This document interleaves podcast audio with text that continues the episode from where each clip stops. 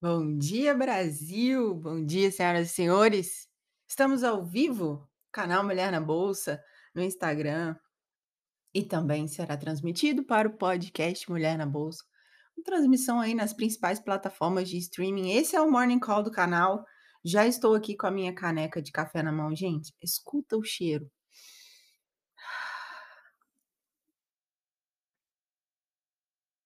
Bora! Caneca de café na mão, gráfico aberto, para a gente acompanhar as principais movimentações aí dos gráficos e as principais notícias. Claro, para você começar muito bem o seu dia operacional. Então, vamos que vamos. Bom dia para a galera que está comigo aqui no chat ao vivo. Bom dia também para quem assiste depois, né, no canal e também nas outras plataformas. Bora! Seguinte, senhoras e senhores, hoje, claro, tem um evento muito importante, a gente não pode, eh começar o nosso canal. opa. Opa, a gente não pode começar o nosso canal, o nosso programa, sem avisar, porque às 16h tem Brasil e Coreia do Sul, e eu já estou aqui, ó.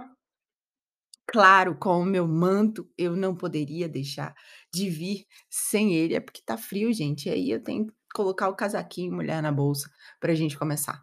Vamos que vamos. Gente, seguinte, eh, semana passada, na sexta-feira a gente teve aí bolsas fechando mistas, né, pelo mundo, eh, aqui pelo Brasil, índices o índice futuro fechou em alta, Ibovespa em alta, a gente acompanhou essa movimentação, foi um dia extremamente volátil.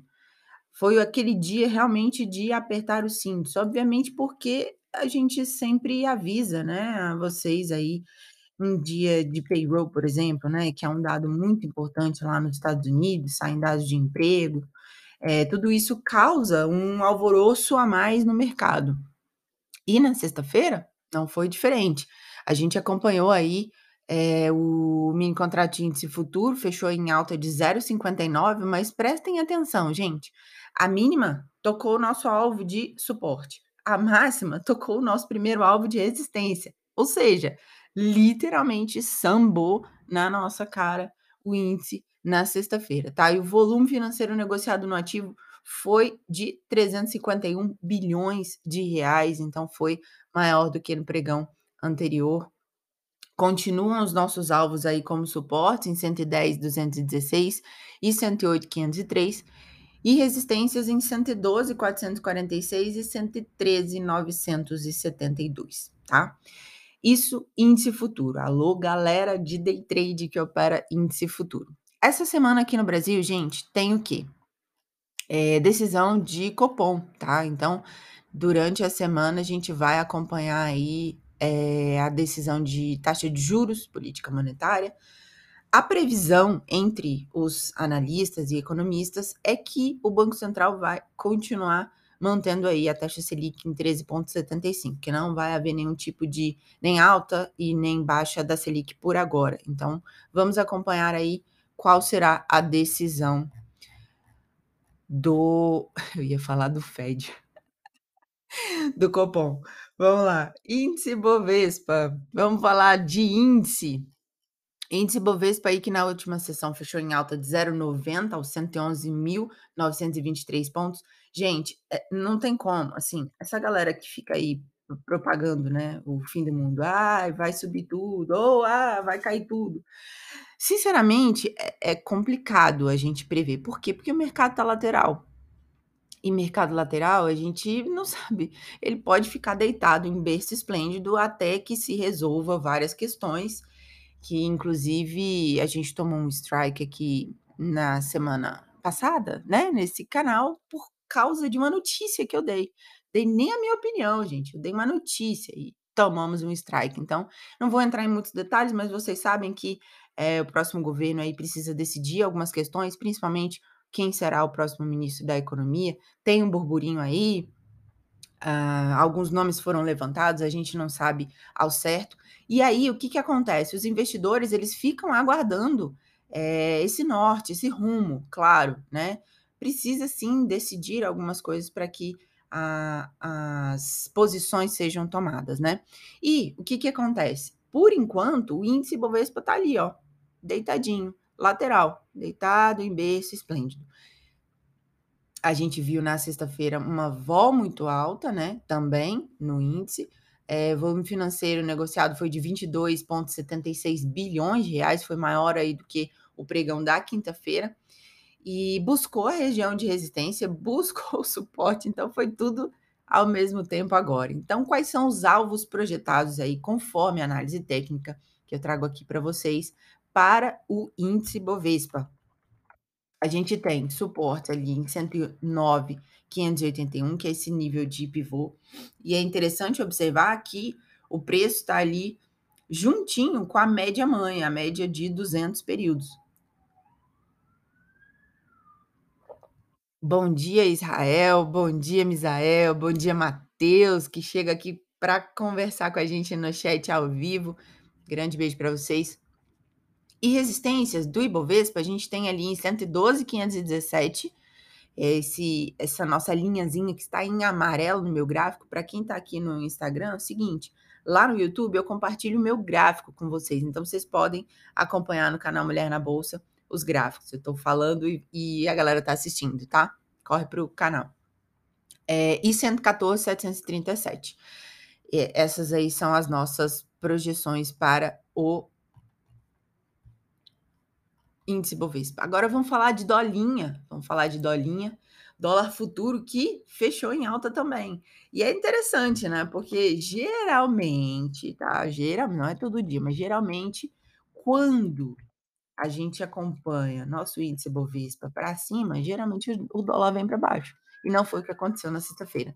Fechou em alta de 0,62 aos 5,247. A máxima do dia tocou ali os 5,270 e a mínima 593. E o preço buscou a nossa região ali de alvo projetado como suporte. Essa região aqui que eu até coloquei ali é, numa cor mais cheguei, né? Fúcsia, para a gente lembrar que é um alvo projetado aí, ele já foi testado várias vezes, né? E, mas fechou acima dele. Fechou acima dele. Tem uma linha de tendência de alta desenhada aí no médio e longo prazo? Tem, sim, senhor, mas no curto prazo ali a gente viu uma queda, saiu dos 5,467, que foi lá para os 5,192, tá?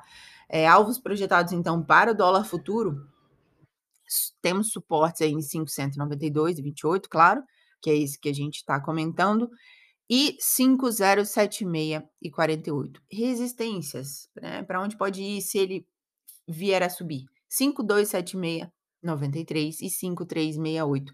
Gente, se vocês quiserem pegar todos esses números, esses valores aí que eu coloco para vocês, para colocar no gráfico de vocês também, seguinte, entra no site Mulher na Bolsa, www.mulhernabolsa.com.br Deixa eu abrir aqui e mostrar para vocês. Por quê? Porque eu coloco aqui todos os dias de forma escrita. Então, vocês podem pegar essas análises e jogar no gráfico de vocês. Aqui dentro, aqui ó, trades do dia. Ele também, é, os trades do dia, eles são espelhados no portal acionista e no investing.com. Então, dentro dessas plataformas você consegue acompanhar e aí eu coloco todos os alvos projetados aqui, coloco a minha análise e aí vocês podem jogar para o gráfico de vocês também, tá bom? Bom, Fear and Greed Index, aproveitar que a gente está aqui e a gente vai começar a falar aí de, de, de como está o mercado lá fora. É, o Fear and Greed Index está ali no 69, os investidores estão até animadinhos aí depois que saíram os dados de payroll na sexta-feira, né? É, foi forte o relatório de empregos de novembro, que foi divulgado na última sexta, Inicialmente, ele pesou sobre as ações, então a gente teve índices acionários nos Estados Unidos que fecharam em queda na sexta-feira. Mas aí, é, os investidores eles vão digerindo, né, e vão afastando essas preocupações aí com uma possível é, antecipação de aumentos menores de juros pelo Fed, Federal Reserve, lá nos Estados Unidos, tá bom? É, e aí a gente tem o quê? Espera de dados de serviços, né? PMI que vai sair nos Estados Unidos hoje, inclusive. E a gente vai olhar o gráfico para a gente falar de S&P, Nasdaq, Dow Jones, que são os principais índices do mundo, né, senhoras e senhores? Vamos ver como é que tá essa vida lá fora. Dow Jones fechou em alta aí na sexta-feira de 0,10%, foi leve, bem leve a alta de Dow Jones. S&P e Nasdaq fecharam no terreno negativo. O S&P fechou em queda de 0,12, Nasdaq fechou em queda de 0,18. Enquanto isso, hoje, né, agora, nesse momento, como, como estão as bolsas europeias, as principais bolsas, os principais índices acionários, né? O índice de referência alemão, o DAX, está ali em queda de 0,48%, o francês CAC 40 está em queda de 0,35% e o Eurostock 50 numa queda de 0,24%. É, a Ásia, a gente viu aí índice Nikkei no Japão fechando em alta de 0,15%. Xangai Composite fechando em alta de 1,76%, foi uma alta até expressiva, né, para o Xangai Composite. E Dow Jones Xangai fechou em alta de 1,70% e o Hang Seng fechou em alta de 4,51%, galera. Índice Hang Seng lá em Hong Kong fechou em alta de 4,70, desculpa, 4,51% agora. Quando a Ásia vai dormir, a gente acorda, então temos aí o fuso trocado, né? E a Ásia já foi dormir. Por isso, o que, que a gente precisa lembrar? Seguinte, ter, rolou aí durante esse final de semana. É, é, gente, o que, que eu ia falar? Ah, tá, o Pepe Mais. Esqueci. Vamos lá. O que, que acontece? Os investidores no mundo, né, em geral, como um todo, estão avaliando aí essa questão das restrições da Covid-0 lá na China, movimentos do petróleo também, tudo isso influencia. E aí a OPEP+, concordou em manter as suas metas de produção de petróleo é, numa reunião que teve ontem, domingo. E os mercados aí estão lutando, literalmente, né, para avaliar esse impacto da desaceleração da economia chinesa na demanda e do teto no preço do petróleo russo pelo G7. Vocês sabem que teve aí um monte de, de, de embargos e, e durante essa que ainda está correndo, né, a guerra entre a Rússia e a Ucrânia, e a OPEP+, que é, ela compreende essa organização dos países exportadores de petróleo e aliados, né, incluindo a Rússia, enfureceu aí os Estados Unidos e outras nações aqui, né, é, também, é, quando concordou em cortar a produção em 2 milhões de barris por dia, e de novembro até o final de 2023. E aí o Washington acusou aí a Arábia Saudita, o grupo, seus líderes e etc., de se aliar à Rússia, né, apesar da guerra de, de Moscou e entre Rússia e Ucrânia. Então foi uma confusão, galera. E as cotações do petróleo caíram e aí depois agora elas estão subindo e a gente vai dar uma olhada aí como é que estão os petróleos na manhã de hoje. O petróleo WTI está numa alta aí de 2,58%, cotado a 82 dólares e 4 o barril, enquanto enquanto o petróleo do tipo Brent está ali em alta de 2,36% agora no início da manhã, cotado a 87 dólares e 59 o barril. Esses são os preços do petróleo. É, o minério de ferro negociado lá em Dalian fechou em alta de 2,45%, cotado a 795,50 yuanes, tá? Enquanto isso, o EWZ, que é o ETF que replica a cesta de papéis do Ibovespa, listado na Bolsa de Nova York, está ali no pré-mercado, na pré-abertura, numa leve alta de 0,26%. Fechou na sexta-feira em alta de 0,32, fechou ali nos 31 dólares e 32 centavos, tá? Na, na sexta-feira. E o que, que a gente tem aí como calendário, né? Claro, o evento mais importante do dia acontece às quatro da tarde, Brasil e Coreia do Sul. A gente vive a emoção da Copa do Mundo, assistindo todos os jogos. Eu não sei vocês aí, mas a gente aqui assiste todos os jogos. Eu amo futebol, principalmente Copa do Mundo. E a gente tem o quê? Hoje nos Estados Unidos saem a, os dados de PMI do setor de serviço, PMI composto, tudo ali às 11h45 da manhã. Então, galera que opera day trade, fica de olho, fica ligadinho às 11h45 da manhã, tá? Se você ainda não tiver fechado aí o seu dia. E meio-dia sai PMI de não manufatura de novembro. Então a gente tem esses dados para o dia de hoje. Se você está acompanhando aí pelo canal, vou te fazer o convite, se inscreva no canal, envie essa live para mais alguém que precisa aí começar o dia com todas as informações necessárias, né, para operar bem, para se posicionar aí na bolsa e na vida também, né, senhoras e senhores. Então vamos lá, anotem aí, seguinte, quando você encaminha essa, esse vídeo, essa live para mais alguém, a gente fica feliz porque você apoia o canal e isso faz com que mais pessoas né, cheguem e também o YouTube entrega para mais pessoas, então é assim que funciona. Gente, falando aí de payroll, o que, que rolou é, na sexta-feira?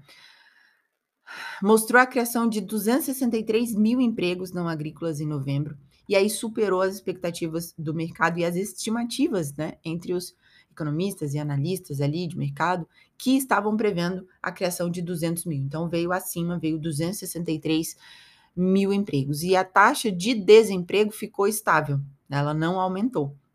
Então ficou em 3,7, seguindo aí também as projeções do mercado. Então, é, pode ser, né? Pode ser que aconteça aí uma diminuição nesse, né, nesse ritmo de aumento de juros pelo Fed, e é isso que a gente vai acompanhar durante essa semana, tá bom?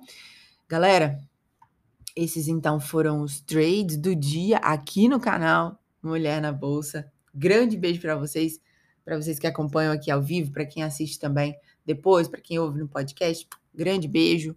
Bons trades, bom jogo pra gente. Bora, brasa! O Hexa vem, agora o Hexa vem, né? Vamos que vamos. Fui.